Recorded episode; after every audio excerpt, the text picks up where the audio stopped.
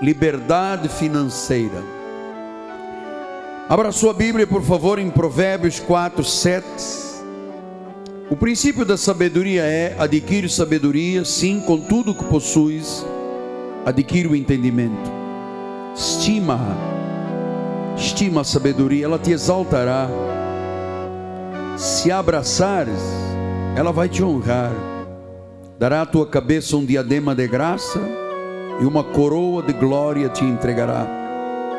Ouve, ouve, filho meu, aceita as minhas palavras e se multiplicarão os anos de vida. No caminho da sabedoria te ensinei, pelas veredas da retidão te fiz andar.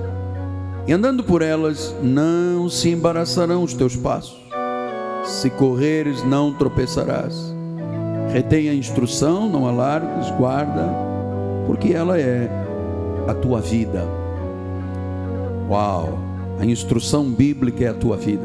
Que esta palavra abençoe todos os corações. Vamos orar a Deus.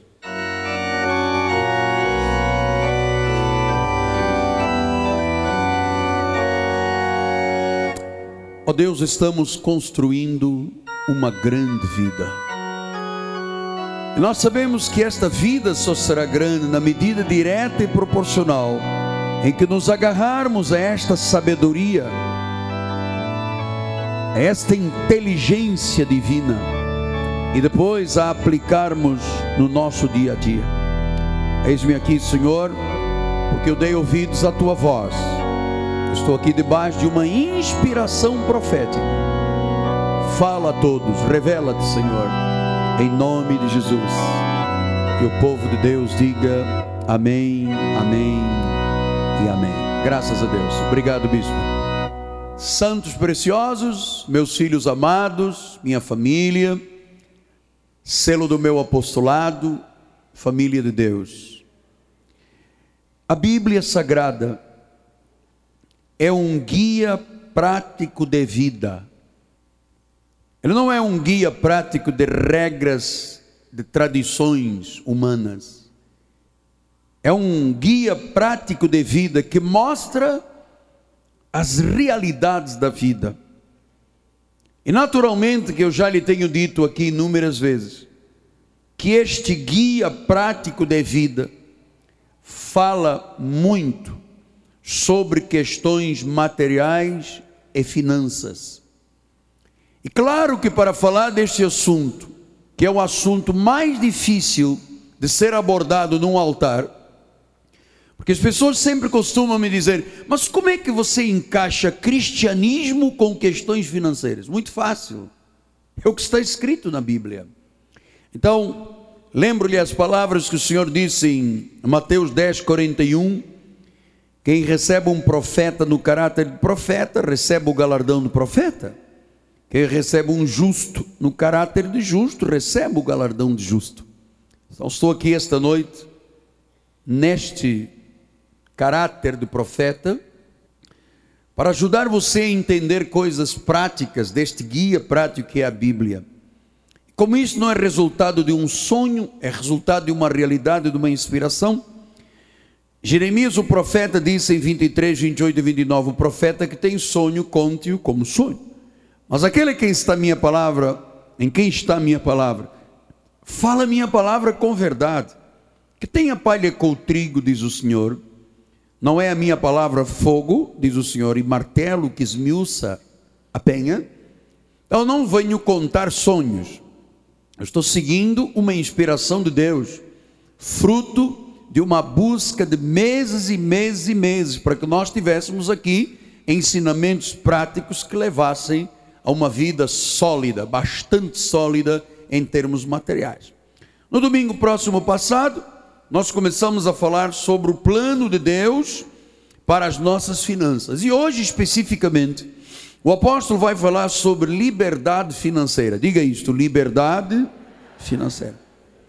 Eu preciso lhe explicar algumas coisas muito importantes. Nós vivemos numa sociedade em que se busca satisfação imediata de tudo. Se você abrir o jornal, ligar a televisão, for um shopping, você vai ver muitas placas, muitas orientações. Compre hoje, pague depois. Primeiro cheque, só daqui a 60 dias, 10 vezes sem juros. Então, isto gera um consumismo que é encorajado pelo governo. Todas as autoridades querem que o povo consuma muito, para que se gere muita riqueza no nosso país. Mas atenção, eu creio que é preciso o apóstolo da igreja, de forma clara, concisa, ética, honesta, verdadeira, leal, lhe mostrar que, claro, todos nós precisamos de consumir, todos nós ganhamos, todos nós precisamos de gastar. Mas existe uma armadilha no meio de tudo isso. Que o salmista, no Salmo 91, 13, diz assim: Ele te livrará do laço do passarinheiro. E você sabe que esse laço do passarinheiro é uma armadilha que os caçadores de pássaros põem para quando o pássaro bota lá a patinha, é preso. E eu quero dizer que a armadilha, o trap, o trap do inglês, a armadilha que o consumismo faz é que leva as pessoas às dívidas e, consequentemente, perdendo a sua liberdade financeira. Então, se isto é uma armadilha, cabe à igreja orientar o povo de Deus, porque no livro de Provérbios 22, 7, lembre-se que nós estamos seguindo as orientações do homem que melhor entendeu de riquezas comia em pratos de ouro, bebia em canecas de ouro. Salomão, filho de Davi, neto de Jessé, terceiro rei de Israel. Olha o que, que ele diz: o rico domina sobre o pobre, e o que toma emprestado é servo, é escravo do que empresta.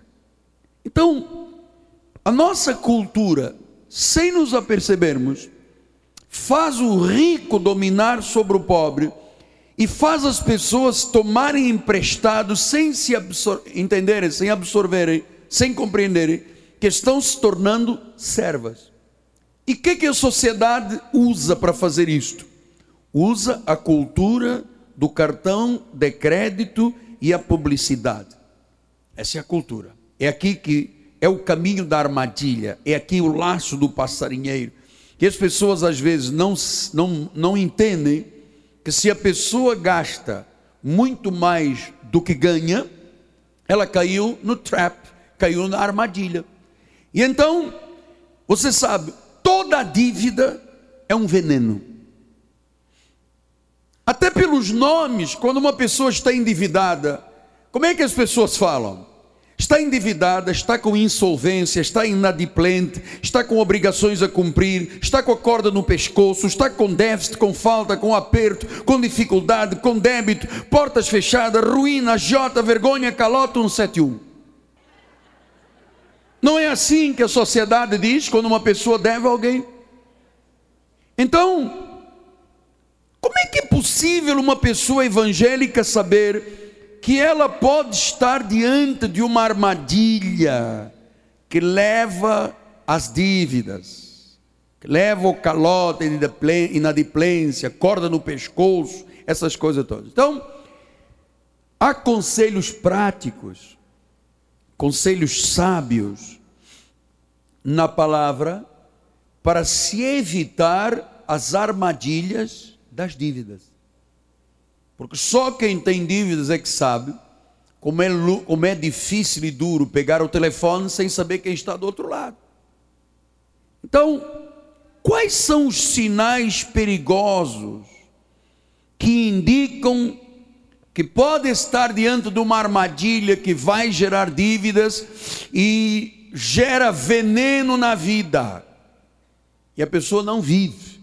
Sua vida conjugal vai para o beleléu, sua paz com os filhos acaba, todo mundo ameaça que se divorcia. É assim o veneno da armadilha das dívidas. Então, eu vou lhe ensinar alguns preceitos práticos. Você vai poder escrever aí na sua, na sua agenda, no seu caderno de anotações. Em primeiro lugar, vou lhe ensinar uma coisa muito prática e objetiva. Procure, sempre que possível, pagar à vista. Você sabe, com cartão de crédito você gasta sempre mais do que precisa, porque você não tem a sensação de que está tirando dinheiro. Você entregou um negócio de plástico. Você comprou e com o nariz em pé atira o negócio de plástico. O dono da loja agarra aquele negócio e diz: Agora sim, passa no cielo. Você põe a tua, tua senha, ela já sabe tudo. Põe a tua senha. O vendedor ainda dá uma cutucada, vê se guarda a senha. E a partir daquele momento, meu amado, pode se instalar uma armadilha na tua vida. Então, Provérbios 3, 27 e 28 diz assim: Não te furtes de fazer o bem a quem direito, estando na tua mão o poder de fazê-lo. Então, se você pode pagar à vista, não se meta em dívidas de cartão de crédito. Versículo 28 diz isso. Não digas ao teu próximo, vai e volta amanhã, então te darei se o tens agora contigo. Então, você sabe que foi feita uma estatística. Se você tem uma dívida de 7.500 reais pelos, no cartão de crédito, e se você pagar o mínimo todo mês, você demora de 5 a 6 anos para liquidar o teu cartão. 5 a 6 anos. Porque você paga o mínimo e depois vem taxa disto, taxa daquilo, taxa da sogra, taxa do sogro, taxa não sei o quê, mais juro, mais e você pagou o mínimo e a conta no mês seguinte tá, continua a mesma. Você paga o mínimo outra vez, ela continua a mesma. Daqui a seis, sete anos você acabou de pagar. Então, Provérbios 27, 1 diz: Não te glories do dia da manhã, tu não sabes o que, é que trará a luz. Então, se você tem controle sobre gastos, ótimo. Mas cartão de crédito é perigoso. Usa juros altíssimos. E gastar o que se não tem é terrível. Então, sempre que possível, junta o teu dinheirinho e bata à vista. Porque você, quando vem com dinheiro à vista, você negocia. Eu vou pagar a dinheiro, tem desconto? Não tem, ah, o senhor é mau, tem que ter. Vou chamar a polícia, vou chamar a Cidinha Campos, vou fazer, vou arriar, fazer alguma coisa aqui. Mas normalmente qualquer negócio, você vem com dinheiro à vista, tem desconto. Bem cantadinho tem desconto. 5% no mínimo. Mas se você entra nessa de cartão de crédito e não paga à vista, e se você pensa no mínimo, no mínimo, você vai demorar 6, 7 anos para pagar um cartão. Segundo lugar, não atrase pagamentos, mesmo os do governo, prefeituras. Você sabe por quê? Porque os juros do governo são os piores que existem. É uma armadilha do diabo. Então diz em Romanos 13, 8: A ninguém fiqueis devendo coisa alguma, nem ao Cabral, nem ao Eduardo, nem a Dilma, porque eles vêm feio em cima da gente. Eu sei o que é isso, que eu já passei aqui um perrengue na igreja violento, o negócio de dívida ativa. Então, ninguém fiqueis devendo, ninguém está dizendo governador, a prefeitura, a polícia, a RS, não fica, não atrase, lute para não atrasar. Terceiro lugar, não use o dinheiro que pertence a Deus para pagar as suas contas há um dinheiro, há uma parte do nosso dinheiro chama-se dízimo, que é de Deus. Não use o dízimo para pagar contas suas, porque você sabe, se você ganha e dizima 10% de tudo que o Senhor lhe der, você estará dentro da bênção de Deus. Se não, olha o que, que disse Malaquias 3,8: roubará o homem a Deus, todavia vamos roubar, e diz assim que te rogamos, nos dízimos nas ofertas. E versículos 10 e 11 ele diz: Trazei os dízimos à casa do tesouro, para que haja mantimento, provai-me nisto, se eu não derramar sobre vós bênçãos sem medida. Versículo 11: Por vossa causa repreenderei o devorador, para que não consuma o fruto da terra. A vossa vida no campo não será estéril. Então Deus disse: Eu vou proteger as tuas finanças, vou afastar o devorador, vou impedir a derrota financeira, mas não use o que me pertence. Eu disse aqui uma coisa domingo. Algumas pessoas se assustaram e um casal saiu da igreja na hora que eu estava pregando, batendo os pés lá na porta. Não é de Deus. Ouça, eu, Miguel Ângelo, prefiro ficar devendo a alguém e depois dou um jeito para pagar do que dever a Deus. Não deva nada a Deus. Não deva a Deus. Não use para pagar as suas contas o que é de Deus. Mas apóstolo, mas eu antes de vir para a igreja não tinha nenhuma relação com Deus, eu usava tudo. Meu amado, quanto tu perdeste da tua vida? Quanto te foi consumido? Quanta farmácia te levou, médico te levou, a giota te levou, banco te levou. Hoje você está organizando e construindo uma grande vida. Provérbios 21, 20, ele diz isso: Tesouro desejava-lhe azeite na casa do sábio, mas o insensato desperdiça tudo. Então, se você, o sábio sabe, ganhei, foi Deus que me deu, dê graças a Deus porque você ganha, porque foi Deus que te deu. Mas há uma parte lá que não é tua, nem é tua, nem do teu salário, nem da tua empresa, é de Deus. Não use isto para pagar as tuas contas. Primícias são primícias. Se você mexe nisso, você está pronto para cair numa armadilha, porque o devorador vem com boca e garganta profunda. Quarto lugar, ainda parecendo correlato, não deixe de pagar taxas e impostos, porque isto pode ser fatal para uma empresa, pode ser fatal para uma família. Mateus 22, 21 diz assim: responder de César. Então ele diz: Dai a César o que é de César e a Deus o que é de Deus. Portanto, eu sei que é, meio ano que eu trabalho é para dar a César. Os impostos no Brasil são os impostos mais caros do mundo. Do mundo. Você trabalha quase meio ano. Você, a SEDAI cobra imposto, Vivo cobra imposto, água, eletricidade, tudo cobra, cobra, cobra, cobra. Então nós trabalhamos meio ano para o governo. Mas se você tiver uma taxa ou um imposto para pagar e não o fizer, vira dívida ativa. É uma armadilha, é veneno. Quinto lugar, a armadilha das dívidas começa quando se começa a gastar extravagantemente, mais do que se ganha. Porque os comerciais da televisão e da rádio mostram uma facilidade, né? É fácil. Agora, só porque você tem dinheiro não significa que você precisa comprar algo que a televisão manda comprar. Eu não caio nessa conversa de televisão, amado. Não caio. Não é o fato de eu ter dinheiro aqui no meu bolso que eu ligo a televisão, compro, compro, compro. Não caio, porque eu estou uma armadilha. Gastar é fácil, só porque a pessoa tem dinheiro no bolso, é muito fácil. Então, Provérbios 21, 17 diz isso: Quem ama os prazeres empobrecerá, quem ama o vinho e o azeite jamais enriquecerá. Se você ama prazeres do mundo, se gosta de uma cervejinha geladinha, uma carne queimada, você tem a tentação de queimar a carne e chamar o vizinho para comer. Ou então faz como faz o Serginho da igreja, né? Manda todo mundo na casa dele, mas todo mundo leva uma peça de carne. Aí é fácil. Aí é moleza. Aí eu dei um churrasco na minha casa, mas todo mundo levou a picanha debaixo do braço. Então é assim. Quem ama os. Pra... Olha, quem diz isto aqui é o homem mais sábio do mundo que bebia em taça de ouro e prato de, de ouro. Quem ama os prazeres vai empobrecer. Olha, você sabe, foi feita uma pesquisa, 95% das pessoas que ganharam a mega sena do Brasil estão todas pobres. O indivíduo estava bem, ganhou mega sena. Ele já olha para a mulher dele e diz: Vi, vou arranjar 3 de 10, ou 3 de 15, ou 3 de 20. E já começa com mulherio, com isto, com aquilo. Perdem tudo porque quem ama os prazeres empobrece.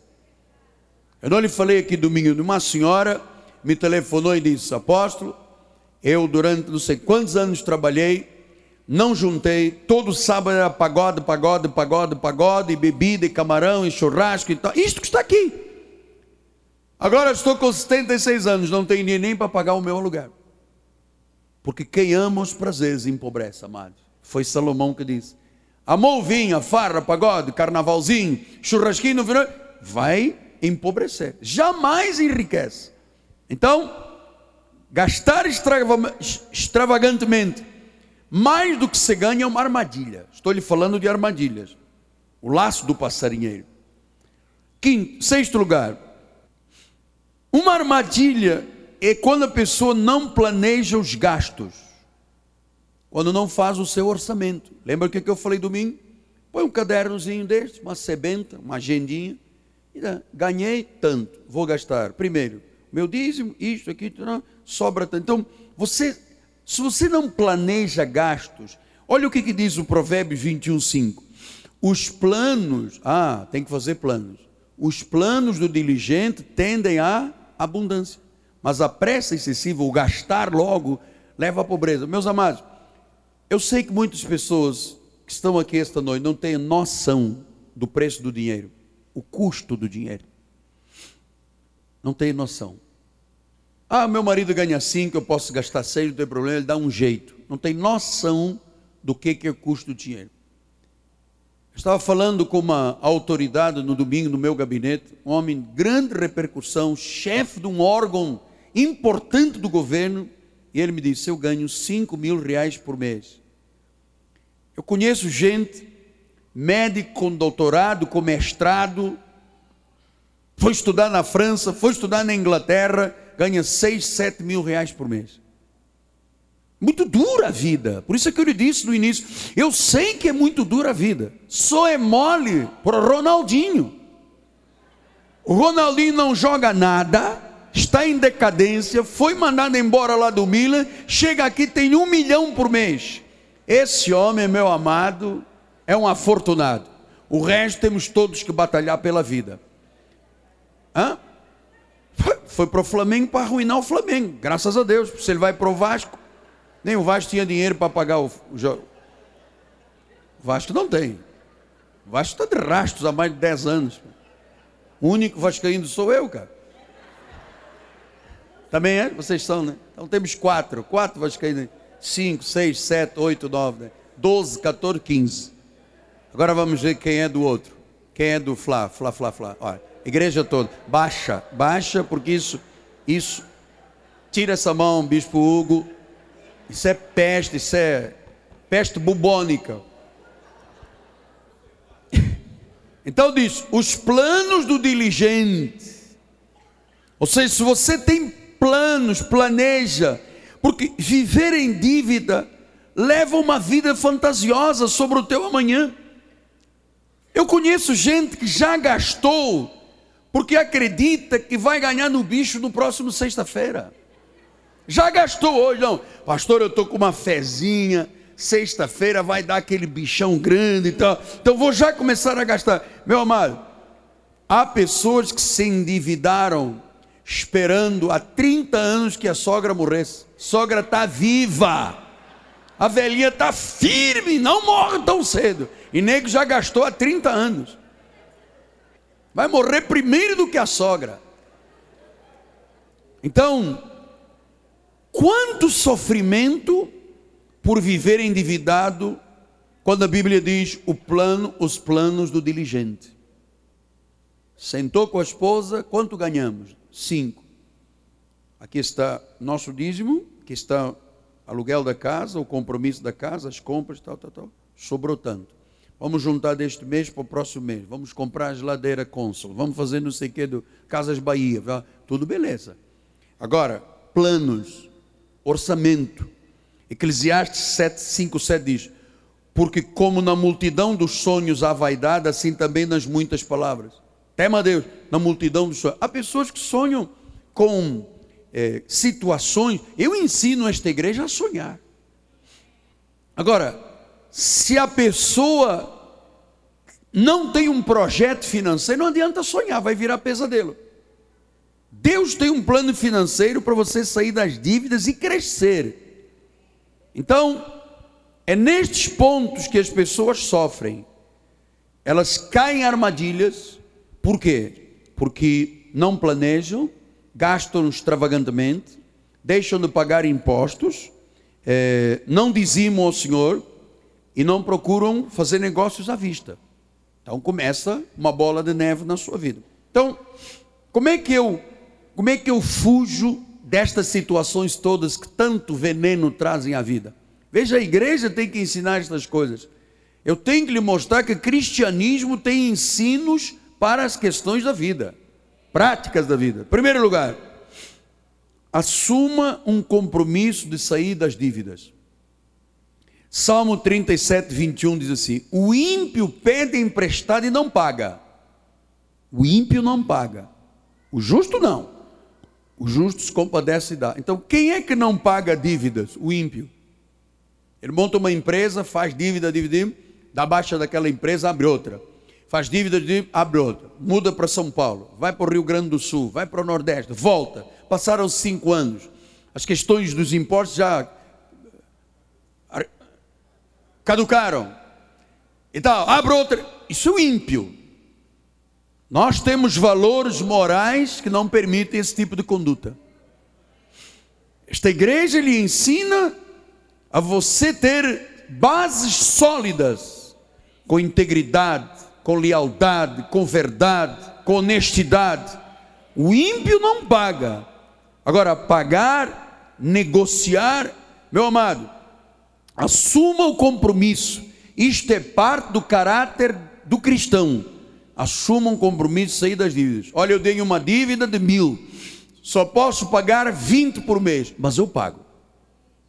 Não deixe de fazer isso para sair das armadilhas. Segundo lugar, eu estou insistindo nisto aqui, meu amado, pela experiência de vida de 36 anos, vendo gente subir e vendo gente se arrastar. Pague os seus dízimos, as suas primícias antes de começar a gastar. Por isso é que Malaquias diz: os dízimos. Por que 10%? Eu não sei, já lhe expliquei. Foi Deus que determinou. Então eu ensinei aqui na igreja: 10 são de Deus, 10 você economiza e 80 você gasta. Há pouco veio um senhor ter comigo e disse: Apóstolo, eu pago meu dízimo 10, economizo 30 e gasto o resto. Beleza. Daqui a 20 anos vai ter uma bola de uma economia muito boa. Mas se a pessoa não paga o seu dízimo, não economiza e gasta tudo e gasta além do que ganha, daqui a 20 anos morreu. Ou menos. Então, assuma um compromisso de sair das dívidas, pague as suas primícias antes de começar a gastar. Gaste sempre menos do que você ganha. Sempre menos. Provérbios 24, 3 diz assim: Com sabedoria edifica essa casa, e com inteligência se firma. Então, 10 são de Deus, 10 economizo, 80 eu estou livre para gastar. Pode colocar esse quadro lá, bispo? Agora, aprenda sempre a gastar menos do que você ganha. Isso é regra, ensine isso aos seus filhos, ensine isso à sua família, ensine na sua empresa. Provérbios 18, 13 diz: responder antes de ouvir é estutícia, gastar antes de receber é estutícia, é vergonha. Então, gastar antes de receber, diz a Bíblia, gera vergonha. Então, assuma um compromisso de sair das dívidas, pague os seus dízimos, suas primícias, gaste sempre menos do que você ganha. Quarto lugar, tenha coragem de se desfazer de algo que lhe traz despesa. Eu vou repetir. Tenha coragem de se desfazer de algo que só lhe dá despesa. Você sabe, às vezes uma compra que não precisava ser comprada gera uma armadilha. E às vezes essa armadilha é uma bola de neve. Às vezes até um ídolo. Alguma coisa que a pessoa quis porque quis, mas só gera despesa. Eu vou lhe explicar por que isto é importante. Eu e o bispo Mussalã tínhamos um kart. Sabe o que é kart? Aquele carrinho de corridas. Nós éramos violentos. Ele um pouco mais do que eu, tivemos um acidente, os dois quase eu morri. Quebrei duas costelas, subi em cima dele com o kart. E desde que tivemos essa, esse acidente, os dois, muito forte, que eu tive, quase morri, fui jogado do kart, quebrei a costela com o volante, foi um carro. Isso já tem mais de 10 anos, 10 anos. Nós guardamos o kart ali no Via Parque para um dia nós irmos andar, um dia. Só que o kart guardado traz despesa todo mês. Aí eu disse ao bispo, bispo, troca isso por qualquer coisa, mas acaba com o carro da nossa vida. Sabe quando é que nós vamos voltar a andar? Nunca mais. Então, todo mês eu e o bispo tínhamos uma despesa de 200 reais para guardar os carros. Isso, 200 vezes um ano é 2.400. 10 anos eu teria comprado um carro zero. Então eu disse, vou, eu amo muito, gosto de velocidade, gosto de perigo, adorei quando eu me arrebentei todo, todo quebrado, cheio de sangue. Foi uma coisa maravilhosa. Até hoje me dói a ponta dos dedos. Foi ele o culpado. Ele é Foi o bispo Mussalã. Me, me para numa curva e eu vim a cento e pouco, subi nas costas dele, quebramos nos dois. Mas o que eu estou dizendo é o seguinte: você pode ter coisas que só lhe dão despesa, tire da sua vida. Venda, desfaça-se.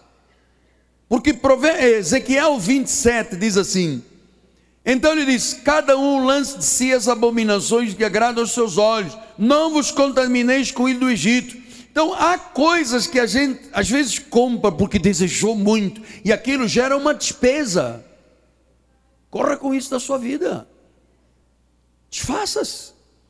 Está dando despesa, o que está contribuindo para mim? Para nada. Sai da minha vida. Porque às vezes isso é uma abominação, agrada aos olhos, mas está fazendo mal à família e despesa. Quinto ponto, Provérbios 21, 5. Os planos diligentes tendem à abundância. Então voltamos a este assunto, por quê? Porque eu vou lhe ensinar também a você reprogramar uma dívida com um novo plano de pagamento. É, se você tem uma dívida e não consegue pagar, mas assumiu, eu assumi o ponto número um, pastor, eu vou pagar. Chegue junto do seu credor e reprograme por que, que eu estou lhe dizendo isso?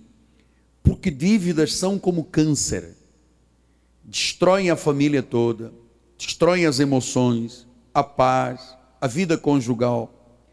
E há coisas que as pessoas às vezes compram que se arrependem. Então, reprograme. É muito importante isso, você ter a coragem de dizer: Eu assumo e reprogramo. Eu sou cristão, eu tenho valores éticos, eu não quero viver nesta armadilha, neste veneno. Então, reprograma. Sexto lugar, vou lhe encorajar que o que você decidiu nestes cinco primeiros pontos, decida fazer em metade do tempo. Pastor, eu estava pensando em reprogramar uma dívida em um ano. Faça isso em seis meses. 18 de Lucas 27 diz assim: os impossíveis dos homens são possíveis para Deus. Para você sair, você pensou num ano, saia disso em quatro meses, seis meses, porque eu aprendi que o Deus que nós servimos é o Deus dos impossíveis. Sétimo lugar, não faça novas dívidas. Se você está tentando acertar a vida, não gaste mais do que você ganha.